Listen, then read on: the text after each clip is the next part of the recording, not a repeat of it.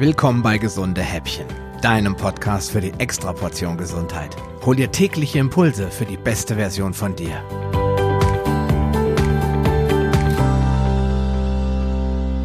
Herzlich willkommen zur 68. Folge des Gesunde Häppchen Podcasts und damit zu einer Serie über die Folgen eines exzessiven Zuckerkonsums. Anfangen möchte ich daher mit dem Thema Insulinresistenz.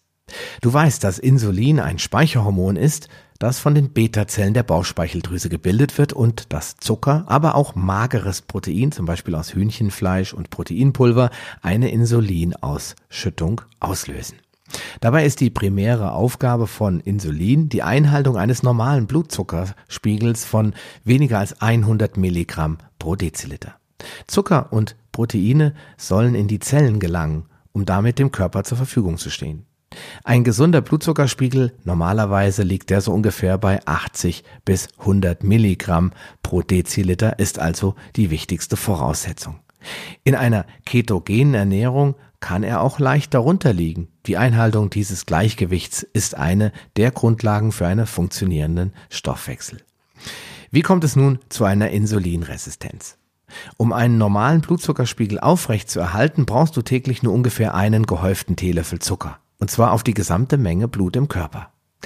Diesen Zucker musst du theoretisch nicht mal mit der Nahrung aufnehmen, denn Kohlenhydrate kann die Leber aus Aminosäuren und ganz geringfügig sogar aus dem Glycerinanteil von Fettsäuren bilden.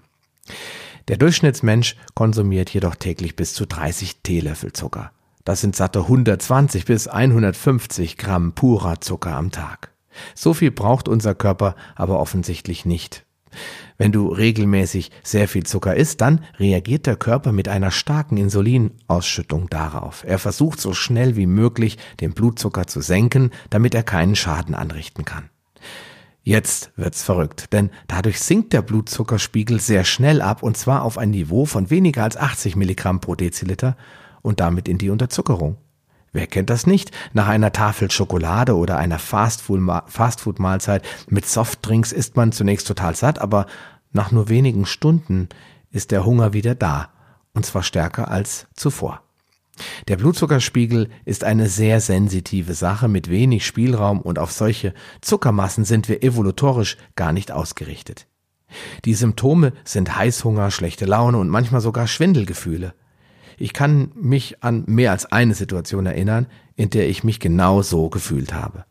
Das war natürlich alles noch zu einer Zeit, in der ich mich wenig für Ernährung interessiert habe. Aber nicht wenige Menschen leben genau nach diesem Muster. Recht schnell wird der Körper beginnen, Gegenmaßnahmen zu ergreifen, um diese Insulinangriffe und damit die Unterzuckerung zu vermeiden. Er beginnt die Insulinrezeptoren, die sich an vielen Körperzellen befinden, abzuschalten, stumm zu machen, sodass Insulin nicht mehr wirken und die Glucose folglich auch nicht mehr in die Zellen gelangen kann. Diesen Zustand nennt man Insulinresistenz. Denn die Zellen werden langsam, aber sicher resistent und reagieren nicht mehr auf die Glucose. Einzig und allein, um sich vor diesen Insulinmassen zu schützen. Die Reaktion darauf ist, dass der Blutzucker bei der nächsten zuckrigen Mahlzeit noch höher ansteigt. Die Bauchspeicheldrüse produziert nun noch mehr Insulin, damit mehr Zellen auf das Insulin reagieren und eine ausreichend hohe Menge an Zucker in die Zellen gelangt. Alles mit dem Ziel, den Blutzucker wieder auf ein normales Niveau zu senken. Nun befindet sich der Körper in einem Teufelskreis, denn die Insulinresistenz, die wird weiter zunehmen, die Bauchspeicheldrüse wird also noch mehr Insulin ausschütten und so weiter, bis irgendwann der Punkt erreicht ist, an dem unser Pankreas erschöpft ist und ja, seine Arbeit einfach nicht mehr erledigen kann. Diesen Zustand nennen wir dann Diabetes Typ 2. Also ein Zustand permanent erhöhten Blutzuckers, der auch im nüchternen Zustand nicht mehr ausreichend gesenkt werden kann. Die körperlichen Symptome, die sind eindeutig.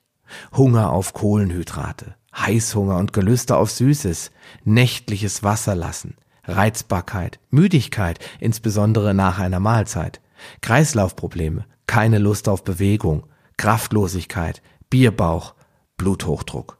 Treten diese Symptome gehäuft auf, dann ist das ein eindeutiger Hinweis auf eine Insulinresistenz und beginnende Diabeteserkrankung.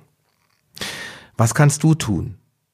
Du kannst zum Beispiel durch deinen Arzt einen HOMA-Index bestimmen lassen. Dein Arzt nimmt dazu Blut ab, misst die nüchtern Glukosewerte und den nüchtern Insulinspiegel. Das Ganze wird in eine Formel eingesetzt und am Ende erfährst du, wie wahrscheinlich eine Insulinresistenz bei dir bereits ist. Außerdem solltest du parallel überprüfen lassen, ob du bereits eine Fettleber entwickelt hast, da diese im engen Zusammenhang mit einer Insulinresistenz steht. Morgen erfährst du dann, welche Nahrungsmittel die Insulinausschüttung anregen und was du aktiv tun kannst.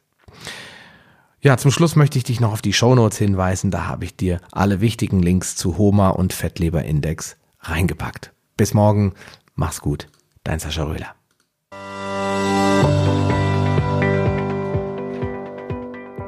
Lust auf mehr? Dann wirf am besten gleich einen Blick in die Shownotes unter palio-lounge.de slash gh. Dort findest du auch alle Episoden auf einen Blick. Oder gehe auf palio-lounge.de slash gh und ergänze die entsprechende Nummer. So findest du zum Beispiel unter palio-lounge.de slash gh20 die Shownotes der Episode 20. Wenn dich der heutige Impuls weitergebracht hat, dann gib mir bitte ein Feedback und schenke mir deine Rezession auf Facebook oder iTunes. Wie das funktioniert, erfährst du in meiner Schritt-für-Schritt-Anleitung unter palio-lounge.de slash podcast-bewerten. Diese Bewertung ist wichtig, damit auch andere Menschen von den gesunden Häppchen probieren können, um ihre Gesundheit auf ein neues Level zu bringen. Ich wünsche dir viel Erfolg auf dem Weg zur besten Version von dir. Bleib gesund und bis bald, dein Sascha Röhler.